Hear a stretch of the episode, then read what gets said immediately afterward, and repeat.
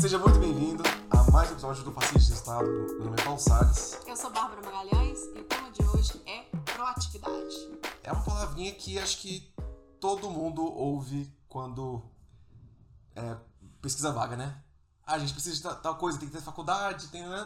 tem que ser pessoa proativa. O que isso quer dizer? E o quanto isso é importante? Legal. Proatividade é, na verdade, a pessoa ser se sentir responsável pelas atividades que ela tem. Então, ela ser autorresponsável, se cobrar e ter comprometimento com os prazos, com os atendimentos. Né?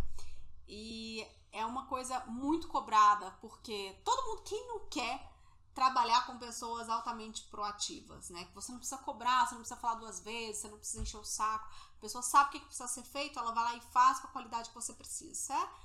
é o mundo perfeito.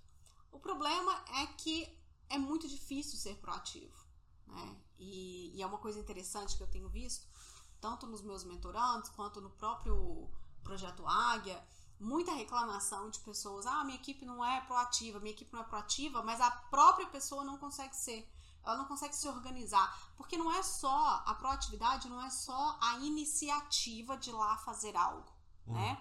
É a organização para executar grandes tarefas, é conseguir atender os prazos, é conseguir gerenciar o seu tempo. Então é muito mais complexo do que somente tipo, ah, ele faz aquilo que eu peço ou eu não preciso nem pedir, ele está fazendo. Para isso acontecer, existe uma cadeia de ações que tem que acontecer antes e que muitas vezes o gestor reclama da equipe não ser proativa, mas ele também não é. Então, proatividade é uma habilidade que precisa ser desenvolvida todos os dias. Uhum. E não é fácil ser proativo. Porque ser proativo é, implica que você vai fazer aquilo que precisa ser feito. E não só aquilo que você gosta. E aí entra uma, uma, uma, uma coisinha que a gente tem muita dificuldade em dizer, que é dizer não pra gente mesmo, né? Uhum. Então, para você ser proativo e executar aquilo que precisa ser feito, você vai ter que deixar de fazer coisas que você gostaria de ter feito. Então, para que você tenha a proatividade de sozinho pegar o caderno para estudar, começar a fazer um curso, né, colocar aquele webinário em dia e ser proativo nesse sentido, você vai ter que abrir mão do seu lazer, você vai ter que abrir mão às vezes de acordar um pouco mais tarde, você vai ter que abrir mão de executar uma tarefa que te dê mais é, satisfação ou que você ache mais útil para em detrimento de fazer aquilo que precisa ser feito. Porque não, não é fácil uhum. fazer só o que precisa ser feito. Uhum. Então o que acontece? Às vezes o colaborador ele é proativo. Ele toma a iniciativa de fazer várias coisas sozinho, mas não é aquilo que gera valor para o líder dele. E a gente falou um pouco disso no episódio passado, né? Sobre gerar valor. Sim. Então, a proatividade ela só vai ser reconhecida quando a ação que você tomou a iniciativa sem cobrança externa gere valor para aquele que a recebe. Senão, vai ser só você desperdiçando tempo e a pessoa vai falar: Nossa, mas tudo eu tenho que pedir pro fulano, porque o que vale, o que importa, eu tenho que pedir. É, é, é igual aquela historinha de, de atravessar a velhinha na rua, né? Exato, a gente falou disso num podcast, não foi? Vez. Quando tem uma velhinha, a gente falou, aí que eu contei essa, essa historinha, né? Acho que tem uma velhinha para atravessar a rua. E aí ela tá usando uma bengala e aí o rapaz olha e fala: "Caramba, deixa eu ajudar essa senhora". E ele pega ela e atravessa a rua, mas na verdade ela não queria atravessar, ela só queria ficar ali onde ela estava. E aí você pode, ele tá sendo proativo, ninguém pediu, ela não pediu, ele foi lá e atravessou, mas ele tá sendo na verdade só um filho da puta que arrastou uma velha pela rua, né? Então, assim, a pro, a, o valor da, da proatividade, ele vem quando você entrega aquilo que o cliente precisa, ou que o seu chefe precisa, sem que ele, sem que ele te exija, te cobre, né? Mas muitas vezes a gente prefere fazer aquilo que o nosso ego diz para fazer. Uhum. E a gente, como facilities, a gente acaba fazendo o seguinte: a gente prioriza as atividades que são urgentes, porque elas são urgentes, precisam ser feitas, mas principalmente porque elas nos dão uma sensação de dever cumprido. Hum. Então, por exemplo, ai, eu tenho que ir correndo na papelaria para salvar a vida do fulano. O fulano não se programou, ele não abriu o chamado, ou, você, ou ele se programou e você esqueceu de fazer no tempo certo, você deixa até o último segundo, porque essa adrenalina de ir lá e salvar o dia, né? E ser o, o super-homem ou a Mulher Maravilha, é que faz o facilite sentir que ele está de fato servindo, que ele está sendo útil. Quando, na verdade, ele só está fazendo as coisas de última hora. Ele não está sendo proativo. Uhum. Ele não está sendo organizado. Então, a proatividade, ela vem com uma organização de agenda também. Porque você consegue antecipar demandas. Porque quando você deixa para a última hora, você não está sendo proativo, você está sendo reativo. Então, a gente tem essa dificuldade, porque entra a gestão do tempo. Então, não é só porque o cara não quis fazer sozinho, porque ele não conseguiu organizar as tarefas dele para executar sozinho, né? para não precisar ser cobrado, para não precisar ficar em cima do prazo. Uhum. E é uma coisa que precisa ser desenvolvida em todos os níveis da carreira. Então, tem pessoas, tanto no início quanto já gestores consolidados, que têm essa dificuldade de organizar o seu tempo e de organizar as suas tarefas de forma a executar mais proativamente. E é uma, uma habilidade muito importante para qualquer profissional, né? não só dentro da área de facilities, mas para qualquer profissional. É importante que você seja capaz de cumprir aquilo que você se promete. Com certeza. Né? Mas é difícil. Tá aí a, a, uns desejos de finais de ano que muitas vezes são engavetados no dia 2 de janeiro. Sim. Né? Que a pessoa fala assim: ah, eu, esse ano eu vou fazer atividade física. Esse ano eu vou aprender uma língua estrangeira. E aí, na cabeça dele, ele já sabe tudo que ele vai fazer. E como que ele vai fazer, quanto ele vai evoluir, ele estabelece essas metas. E aí, no dia 2, ele fala: porra, mas eu tenho 12 meses, né? Não precisa Tá começar hoje. Né? São 12 meses, é um, é um projeto pro ano inteiro. E aí, assim, ele vai empurrando com a barriga dia após dia até chegar um momento que acabou o ano. Né? Então, agora em dezembro, é comum a gente fazer essas retrospectivas, né? Tipo, ah, tudo que eu consegui fazer ao longo do ano e tal. E aí a pessoa é, chega à conclusão de que nenhuma meta que ela se fez no ano novo ela cumpriu. Por que, que ela não cumpriu isso? Porque ela não teve essa proatividade se ela sabia que isso era importante. Porque não é fácil colocar em prática. Porque para cada conquista que você tem, você tem que dizer vários outros nãos. É muito mais sobre falar não do que falar sims, Uhum. né? Você fala sim para aprender uma língua estrangeira e fala não para assistir um filme, para descansar, para dormir cedo, para ficar horas no Netflix só para poder escolher um filme. Então, tem tudo, uma, tem toda escolha que você faz vai ter uma renúncia, né? E a proatividade, ela faz isso. Você começa a renunciar a coisas que não são tão importantes, que não são urgentes, e aí você acaba atendendo aquilo que de fato você precisa. Uhum. Porque a gente perde muito tempo com coisas que não são nem importantes nem, Nem urgentes. Então, é o alerta do celular que toca e aí você pega e dá. O alerta do celular é o típico da coisa que parece urgente. E é só um cupom do iFood que o estagiário mandou. Mas aí você fala assim, cara, mas eu tinha que olhar, vai que era alguém que tinha morrido, entendeu? O telefone toca, você tá, a gente tá aqui conversando. Se o telefone tocar, o que que acontece? Tocar, a gente vai ter, vai ter que lá atender. E por que, que a gente vai priorizar atender esse telefone do que a conversa que tá acontecendo aqui? Porque pode ser alguém importante. Exato. A gente sempre faz isso com coisas que não são importantes e não são urgentes. A pessoa pode ligar de novo depois. Eu posso ver essa. Se for no celular, eu posso ver essa chamada, né? É, então, quando era telefone fixo, não dava pra você saber quem tava do outro lado, o que estava acontecendo. E era muito difícil para as pessoas ligarem umas para as outras. O que, que acontecia? O telefone tocava, era sinônimo de que aquilo era urgente, era importante, eu tinha que passar na frente de tudo, inclusive de quem estava com a gente presencialmente. Uhum. E com as atividades a gente faz a mesma coisa. Então é, por exemplo, é a pessoa que vai começar a trabalhar e aí ela já tem tudo na mesa dela, já tá tudo certo, tá- a mesa dela tá pronta pro trabalho, ela não precisa fazer nada.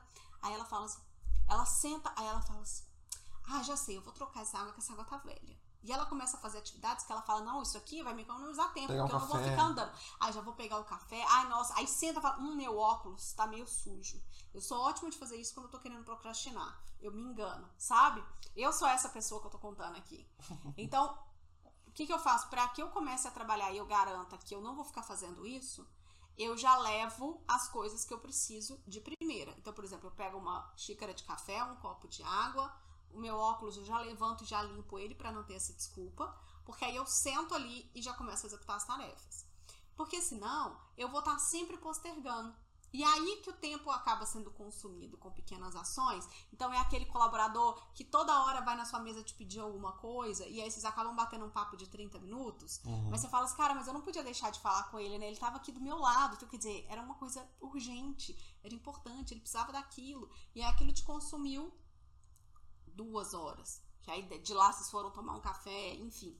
Então, acaba que essa gestão das atividades que a gente tem faz com que a gente não seja proativo. Porque a, a, se a proatividade está relacionada a executar de forma independente, sem ninguém estar tá te cobrando, atividades que geram valor, você não vai, não é na urgência que você gera valor, você gera valor nas coisas importantes e que não são urgentes. Por exemplo, vou fazer uma análise de oportunidades. Você pode fazer hoje, pode fazer amanhã, pode fazer depois de amanhã, mas em algum momento você vai ter que fazer isso, porque se você não faz, você não consegue entregar esse valor para ninguém. Uhum. Você não consegue mostrar para as pessoas o potencial de crescimento ou o seu próprio potencial. Quando a gente não é proativo e a gente não consegue gerenciar bem o nosso tempo, o que, que a gente faz? A gente deixa a nossa carreira para trás a gente coloca ela em segundo plano. Então, pessoas que estão sempre buscando crescer, sempre buscando aprimorar, ela tem que olhar para dentro, né? Não adianta a gente exigir a proatividade do nosso estagiário se a gente mesmo não demonstra não esse senso. exemplo. Não serve de exemplo. E aí a gente vê isso muito com gestores que, por exemplo, são extremamente reativos, só fazem aquilo que outros departamentos estão pedindo. E aí quando algum liderado fala, poxa, a gente podia fazer isso, né? Ah, não, não vamos inventar, não, porque senão depois vai virar obrigação, né? Se a gente fez uma vez, já era. Cara, e o que tem desse papo em empresa não é pouco, não. É, porque todo mundo quer fazer O mínimo. O mínimo. Quer fazer o mínimo possível. É, é como se a gente não saísse da escola onde a média é 60%, você fala, não, vamos fazer só os 60%, porque se a gente tirar 70% nesse ano, no ano que vem vai ter que tirar 70% também. Entendeu? Porque não vai ter como abaixar essa régua, Não, a na- exigência. Na época da faculdade, eu lembro de gente que falava, tipo assim, cara, vai ser esforço desperdiçado, porque eu já passei, tanto faz. Exatamente, exatamente. Então, tipo assim, eu até entendo de onde vem esse pensamento de, cara, eu não vou ser extremamente proativo, não.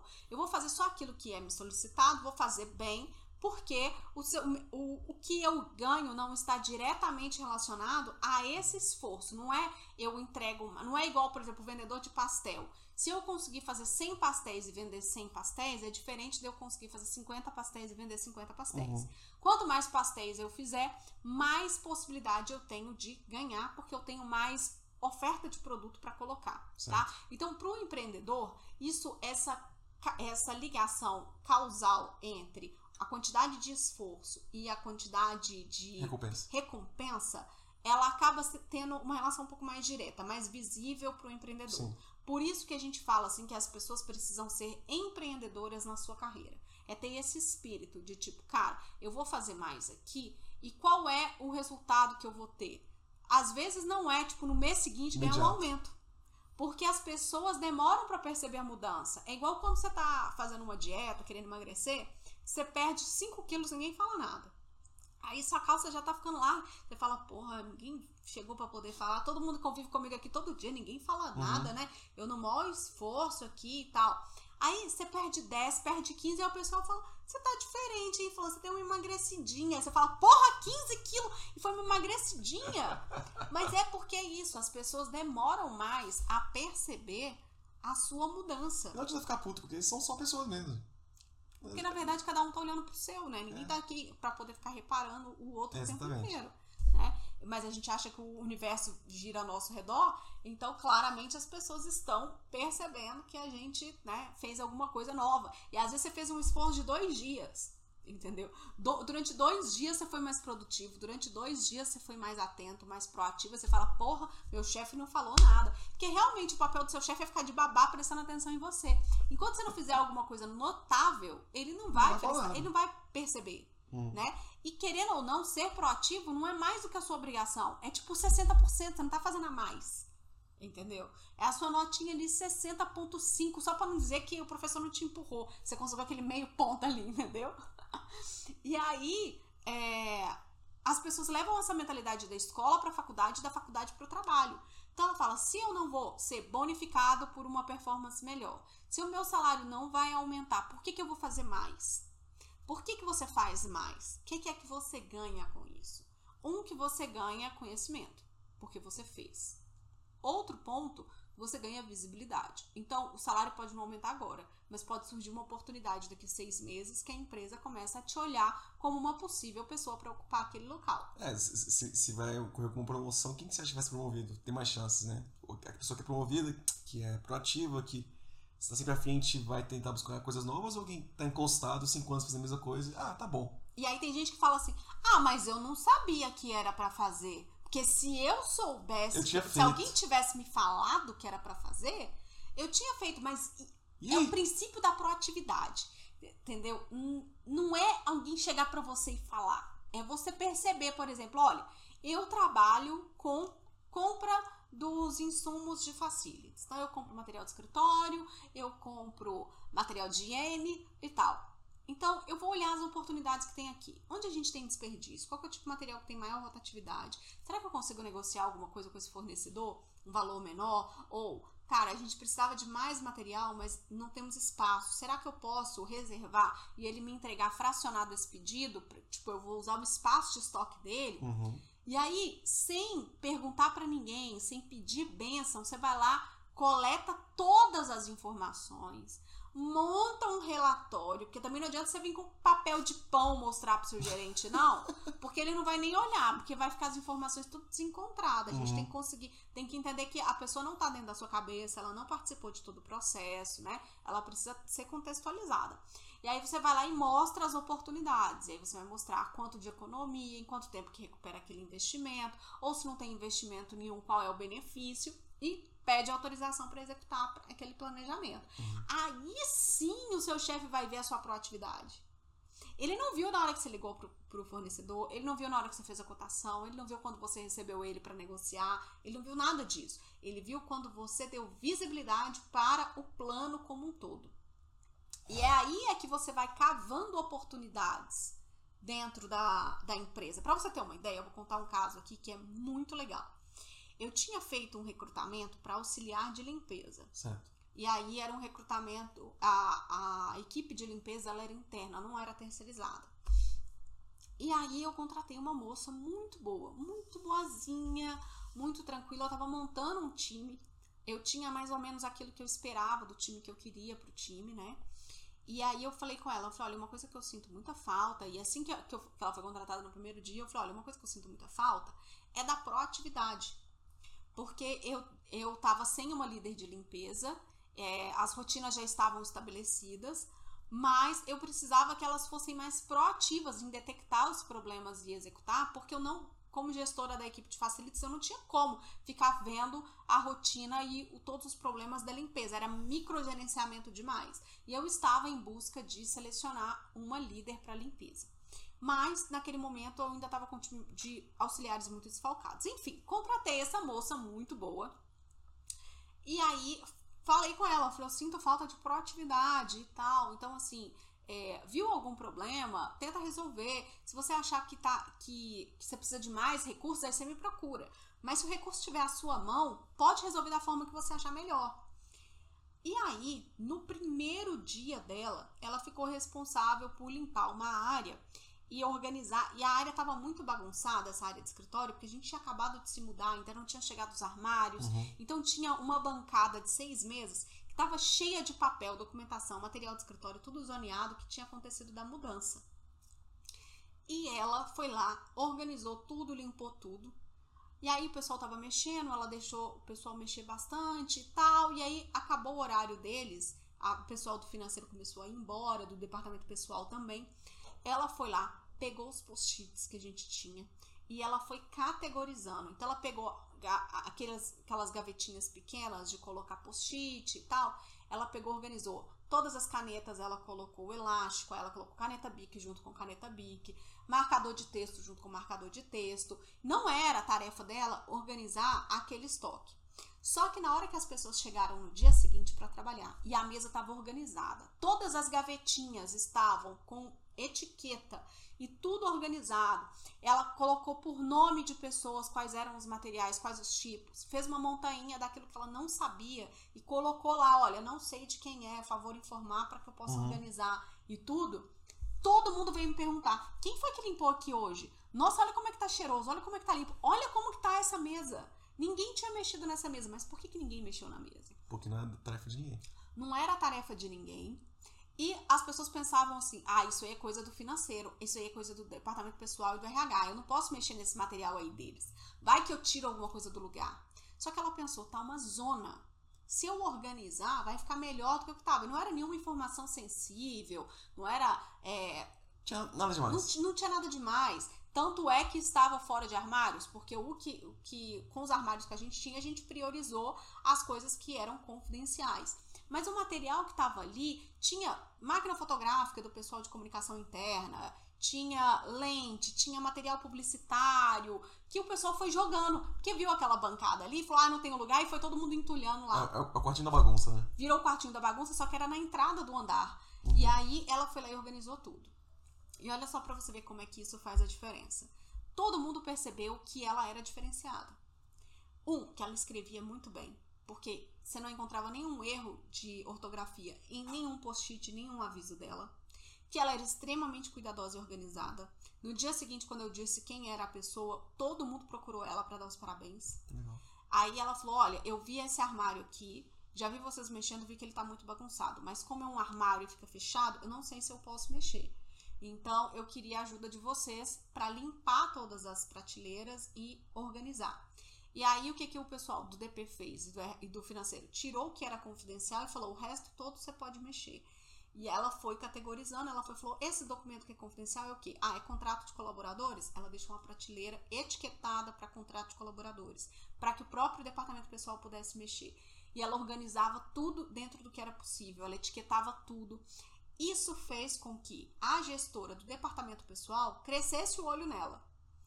E aí passou uns dois meses no máximo, abriu uma vaga de, de auxiliar de departamento pessoal e essa gestora veio me procurar pessoalmente, falando que ela tinha interesse em fazer o recrutamento interno e chamar essa colaboradora para fazer o teste e ela acabou sendo contratada para o departamento pessoal.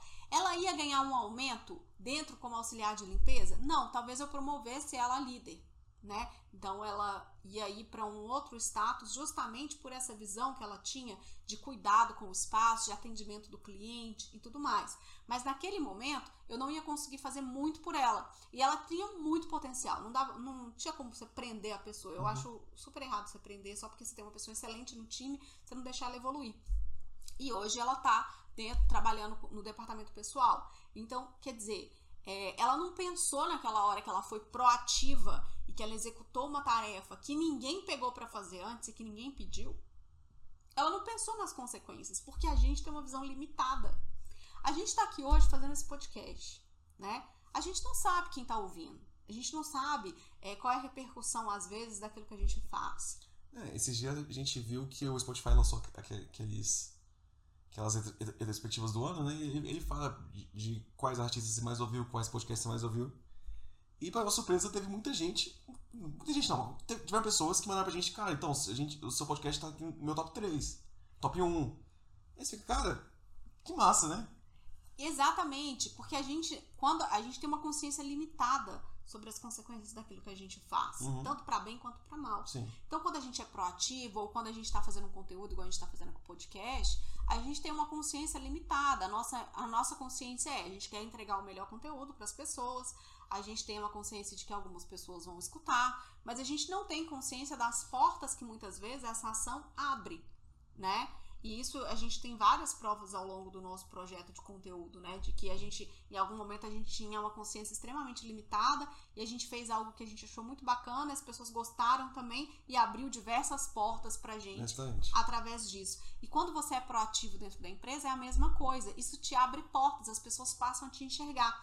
Então, por mais que às vezes alguém tenha um ranço, por exemplo, com uma equipe inteira de manutenção, mas fala, mas aquele técnico ali, ele é diferente. Aquele ali, toda vez que ele vem, eu sou bem atendido o problema é resolvido. Você passa a ser uma pessoa bem vista. Simplesmente porque você está fazendo um pouquinho mais do que a média. E, é, e, isso é uma coisa que a gente tem batido muito na tecla aqui. Que a média é baixa. A média é muito baixa. Porque as pessoas estão indo a, tipo, amarradas trabalhar.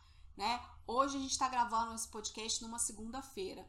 E o mais comum é que as pessoas no domingo à noite comecem a pensar: putz, amanhã é segunda-feira, eu tenho que trabalhar, vou ter que enfrentar aquele chefe chato, aquele cliente que só reclama. Nossa, lá vai começar. E aí já dá aquela palpitação e já dá aquela, É aquela ansiedade. famosa síndrome do Fantástico, né? Quando você vê pro- propaganda do Fantástico, você sabe que você já pode ficar triste. É que, a, que a segunda-feira já tá chegando. É tipo assim, velho, já, já tá no Fantástico. Quer dizer, minha vida acabou. Porque você vive pra viver o sábado. A sexta-feira à noite, sábado e o domingo até a tarde. O domingo, e- e- metade dele já é um calvário já. Metade do domingo você já tá sofrendo porque o dia seguinte é segunda-feira, ao invés de você aproveitar o domingo, né? Pois é. E aí, é, e isso tudo, esse sofrimento todo, é justamente porque você não tá entregando algo de fato de valor. Então você fala assim, eu tô indo lá só pra ouvir reclamação, só pra gente encher o meu saco, então é muito sofrido. E quando você não gosta daquilo que você entrega, da qualidade do que você entrega, é muito pior. Porque aí você começa a fazer tudo mais ou menos, você não tem orgulho de nada, você não tem tesão em executar nada. E as pessoas também não percebem isso, ninguém te dá é, gratificações e parabenizações por nada do que você fez. Você é sempre cobrado, tá sempre ruim, tá sempre para trás, então o trabalho fica muito pior de ser feito. Uhum. Então a proatividade ela ajuda até nisso, até nessa satisfação com o seu próprio trabalho, com Pessoal. a sua entrega. Né? Acho que a gente tem que ter é, orgulho daquilo que a gente entrega. A gente está com, com um projeto, eu acho que até esse podcast sair, ele ainda não vai ter sido lançado, mas é um, um projeto que a gente fez e que vai ser totalmente gratuito, todo mundo vai ter acesso. E que a gente está com muito orgulho dele, porque ele ficou um resultado muito bacana. A gente está muito empolgado, se não me engano, vai sair na próxima semana. Isso.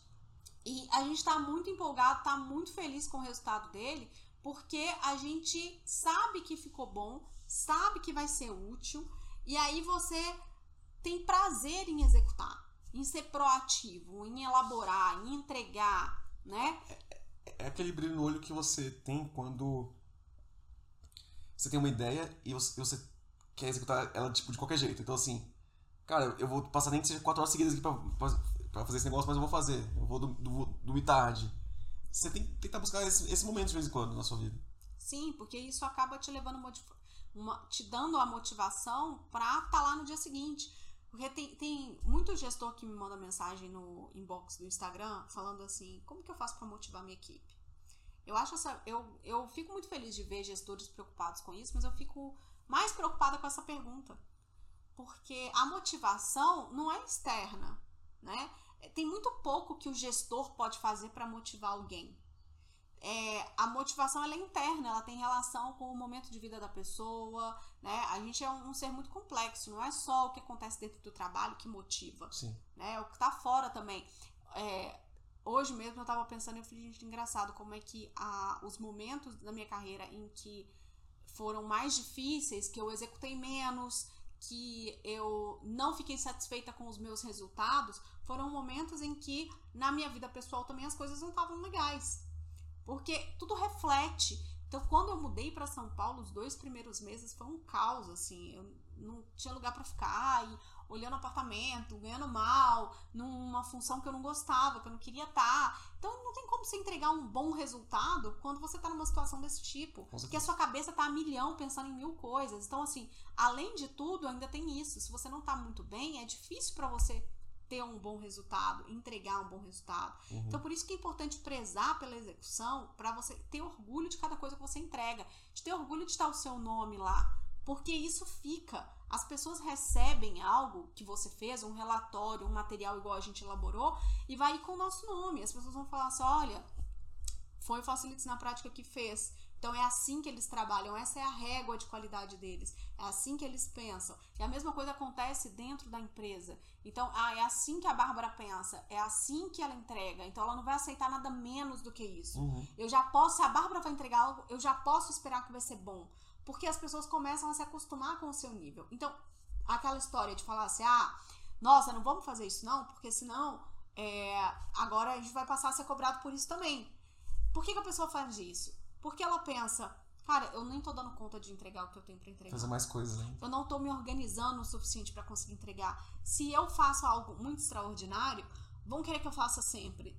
Como é que eu vou colocar isso na minha rotina? Então, isso é uma gestão do tempo que precisa ser ajustada. Porque você não pode prejudicar o seu desempenho, né? porque você não consegue ser proativo e entregar coisas, valor para a empresa, por falta de organização de tempo. Eu, eu acho que essa é, passou da hora da gente saber organizar as nossas prioridades. Passou da hora da gente aprender a dizer não pra gente mesmo, né? E já falar, olha, eu preciso executar, eu vou executar porque deve ser feito, porque eu sou adulto, Uhum. Porque eu tô aqui para trabalhar para entregar o melhor, então não é porque eu não tô feliz, não é porque eu tô chateado, que eu vou deixar a régua descer tanto assim. É claro que é difícil performar, mas pelo menos o mínimo você precisa entregar, porque o mínimo já é muito pouco, né? Agora, quero ser promovido, quero ter outras oportunidades no mercado, porque a pessoa às vezes se fecha isso, ela fala, cara, mas eu não vou ser promovido aqui. Mas às vezes um projeto que você executou lá na empresa te dá uma visibilidade fora da empresa. Então você faz um bom marketing pessoal no LinkedIn, faz um bom marketing pessoal com, com a sua rede network sobre os projetos que você está desenvolvendo, alguém vai ver uma vaga e vai se lembrar de você. Uhum. E aí, para ela se lembrar e querer te recomendar, ela precisa ter tido uma experiência anterior com você Positiva. positiva. Então, é tudo acumulativo. Você faz hoje, aí você faz amanhã, aí alguém viu o de hoje, alguém viu o de amanhã, alguém viu os dois, e aí aos pouquinhos você vai criando um montinho de pessoas que tem vários momentos bons para lembrar de você, várias coisas boas para falar de você. Então, é, é por isso que precisa ser cultivado ao longo da carreira inteira. Não é só no momento da recolocação, por exemplo. Ah, eu vou fazer um network agora, eu vou falar com as pessoas que são muito boas. Não, você fez o network durante o tempo todo. Então, todo mundo que passou pela sua carreira, que te conhece, faz parte do seu network. E elas vão ter coisas boas ou ruins para falar sobre você. Ess- Essas relações elas são construídas ao longo de muito tempo, de mu- muita experiência, troca de experiência. E a gente parece que quer ficar cortando caminho às vezes. Quer cortar um caminho porque entra num desespero, porque na recolocação muitas vezes eles querem indicação, muitas vezes quer uma referência, e aí você fica inseguro. Será que eu posso pedir para aquela pessoa que trabalhou comigo uma referência? Mas por que que você tem dúvida? Se você tem dúvida, talvez você não possa pedir, né? E, e é muito engraçado que as pessoas. Um, um erro bastante comum na recolocação, quando a pessoa está buscando recolocação, é ela pedir recomendação de pessoas que nunca trabalharam com ela. Que faz nenhum sentido. Porque, mas aí que tá, a pessoa não entende porque que não faz sentido. Hum. Porque é amigo dela. Poxa, Paulo, você é meu amigo, por que você não vai me indicar? Mas você nunca trabalhou comigo. Você me conhece como amiga. Hum. Você não me conhece como um- uma, uma, uma analista de facilities, como uma gestora de facilities. Uhum. Aí você vai virar e falar assim: tá, eu vou te indicar o quê? Porque eu acho você legal, porque a gente toma uma cerveja de vez em quando, né? Porque, Muito vazio. Sei lá. É, então fica muito vazio. E aí a pessoa vai dar uma recomendação que não vai te contribuir, né? Então quando alguém ligar pra ela e falar assim: ah, como é que a Bárbara trabalha e tal, ela não vai ter muito, ela não vai ter coisas é, para dizer pra essa pessoa, algo concreto pra dizer. Uhum. Então é muito complicado. Então, realmente, a gente precisa desenvolver isso ao longo do tempo. E isso é proatividade também. É colocar isso lá na sua agenda de, cara, eu preciso desenvolver o relacionamento com as pessoas com quem eu trabalho. As pessoas precisam ter visibilidade do meu trabalho. Um relatório que você faz sem ninguém pedir é uma demonstração de proatividade. Então, a proatividade é você focar naquilo que é importante para você com a iniciativa própria, sem precisar ninguém te cobrar, porque você sabe que aquilo é importante, não só porque aquilo é urgente. Porque o urgente qualquer pessoa vai fazer. Todo mundo percebe que é urgente. Agora, ter proatividade para fazer aquilo que é importante e não é urgente é o diferencial de quem gera mais valor ou não. E aí, é, são esses profissionais, por exemplo, que não fica desempregado nem com crise, nem com pandemia, nem com nada. E eu sei que pode ser é, rude dizer isso, né? Mas a gente tem um grupo de pessoas, de profissionais do mercado, em qualquer área, não só na área de facilities, que independente do que aconteça no mundo, esse cara não fica desempregado. Se tiver 10 vagas para facilities, acabou a profissão de facilities, tem 10 vagas, essas 10 vagas vão estar ocupadas.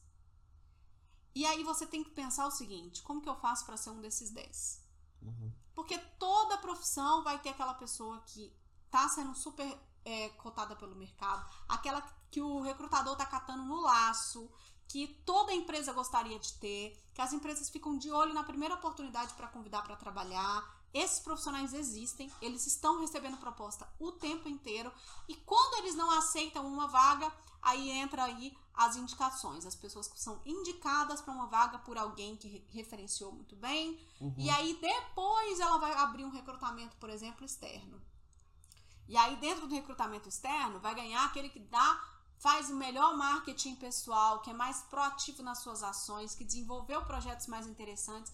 Uma pessoa para conseguir fazer isso, só se ela for proativa.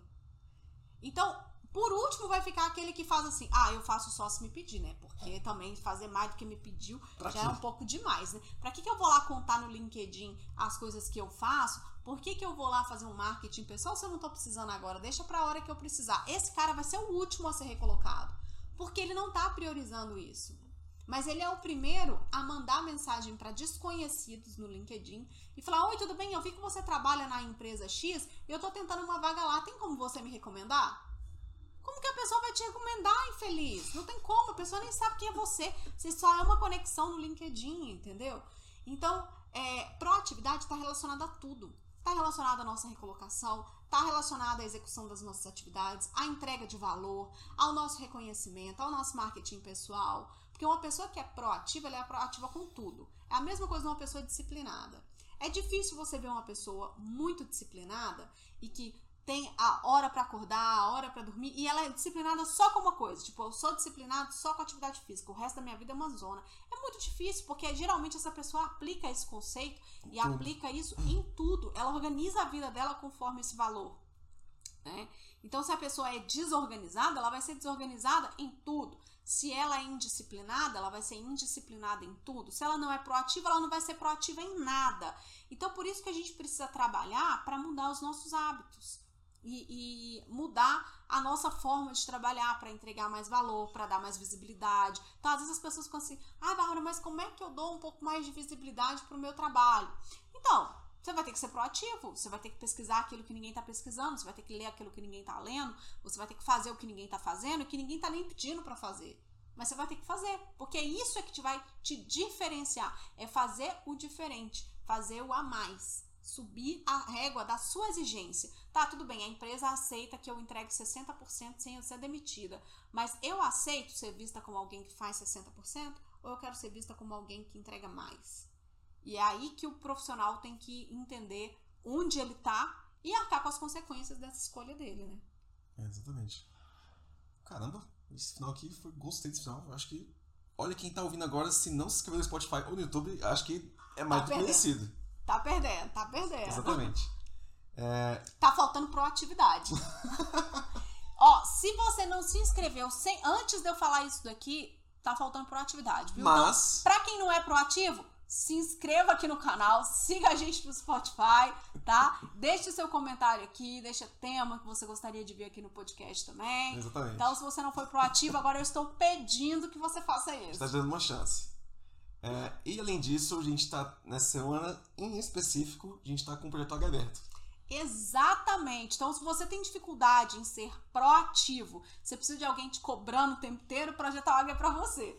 O Projeto Águia é onde eu faço um acompanhamento com alguns profissionais, são pouquíssimas vagas, porque senão eu não consigo dar esse atendimento todo. É um atendimento de seis meses, onde eu crio projetos de acordo com a demanda daquele colaborador daquela pessoa para que ela dê visibilidade para o trabalho dela. Então ela vai criar indicadores, controles, relatórios, tudo, todas as ferramentas que vão dar a ela mais visibilidade dentro do trabalho. E eu tenho cada pessoa ganha um projeto no Trello, onde eu vou colocando as tarefas e cobrando a execução e corrigindo aquilo que precisa ser melhorado. Então, se você precisa de alguém para ficar no seu pé para você ter resultado, Projeto Águia está aí aberto é muito importante ressaltar o seguinte: não é. A, a, as inscrições do projeto Águia funcionam da seguinte forma: você vai preencher um formulário tá? De aplicação. E eu vou avaliar se aquilo que os objetivos que você tem, que você gostaria de alcançar, são atendidos ou não pelo projeto Águia. Porque às vezes a pessoa está com uma expectativa e não, não vai atender. A proposta do projeto Águia não vai conseguir atender. Então eu faço uma pré-seleção e aí só depois disso a pessoa pode adquirir a sua vaga no projeto Águia. Então não é tipo, ah, eu quero, eu quero entrar. Então se você quer, você se inscreve. Eu vou e fazer talvez... essa avaliação que aí eu te dou um feedback dizendo por que o projeto Águia é ou não para você, tá? Só deixar claro porque às vezes as pessoas confundem. Por exemplo, o Facilities na prática é para todo mundo. A pessoa clica lá no botão, ela, ela compra e entra para a turma. Agora, o projeto Águia não. O projeto Águia ele tem um escopo muito bem definido. E aí, através dessa avaliação, eu consigo entender se a gente vai conseguir, através do projeto Águia, resolver o seu problema ou não, porque ele é só um meio, né? E eu preciso entender se a gente vai conseguir atingir o objetivo ou não. Inclusive, fazer o projeto Águia é, pode ser uma prova, pode ser o início de uma proatividade. Sim, porque lá você acaba aprendendo a gerenciar as tarefas, a organizar as tarefas, como gerar essas tarefas. Então, se eu tenho um projeto lá na frente, todas as etapas do que precisa ser feito, como que eu posso dividir isso ao longo do tempo para que seja possível ser executado, né, dentro das minhas rotinas, porque o projeto Águia, o que é muito interessante nele é que ele não pesa dentro da sua rotina, porque como ele é feito para gerar resultado para aquilo que você já faz, são tarefas que na verdade você já deveria estar tá fazendo, entendeu, dentro da sua empresa. O, o, o que você faz é dar mais clareza exatamente quais pontos você tem que trabalhar Exatamente, eu dou mais clareza, dou prazos e vou cobrando. A gente vai conversando pelo WhatsApp para que a pessoa consiga gerenciar melhor o seu tempo, gerenciar melhor as tarefas e fazer as entregas que ela precisa e que vão de fato dar visibilidade para ela. Porque a gente fica sobrecarregado com o dia a dia e dando voltas em urgências e nunca faz aquilo que é importante. Então, uhum. no projeto AG, a gente ataca justamente essas tarefas importantes que precisam ser entregues. Caramba. É, e aproveita que essa aqui é essa semana, é que você pode se inscrever, então, como as vagas são limitadas, o ideal é você se inscrever o quanto antes, porque é. caso a Bárbara te aceite no programa, você paga e já garante sua vaga. E a gente é. não pode garantir é, que você vai entrar porque tem, é, é bem limitado. É bem limitado. E o que acontece, né? A avaliação eu vou fazendo conforme as submissões vão sendo feitas. Então, à medida que as pessoas vão preenchendo o formulário, eu já vou avaliando aprovando ou não e dando feedback e mandando para quem é aprovado o link para a compra do projeto Águia. Então, quanto mais rápido você se inscreve, mais rápido eu faço essa avaliação. Se você deixa até o final da semana, pode ser que você fique para uma possível terceira turma no futuro, uhum. porque eu, as vagas podem encerrar antes de eu chegar a avaliar o seu formulário. Exatamente. Então, é, é realmente é um programa muito diferenciado, muito acompanhado e muito personalizado. Não tem nada igual o mercado de facilities, né? Então, não. Seja, seja proativo, já se inscreve, cara, garante, é bacana. A gente não sabe quanto vai ter uma outra turma, né? Então, aproveita aí é. para chegar 2021 já estou na porta.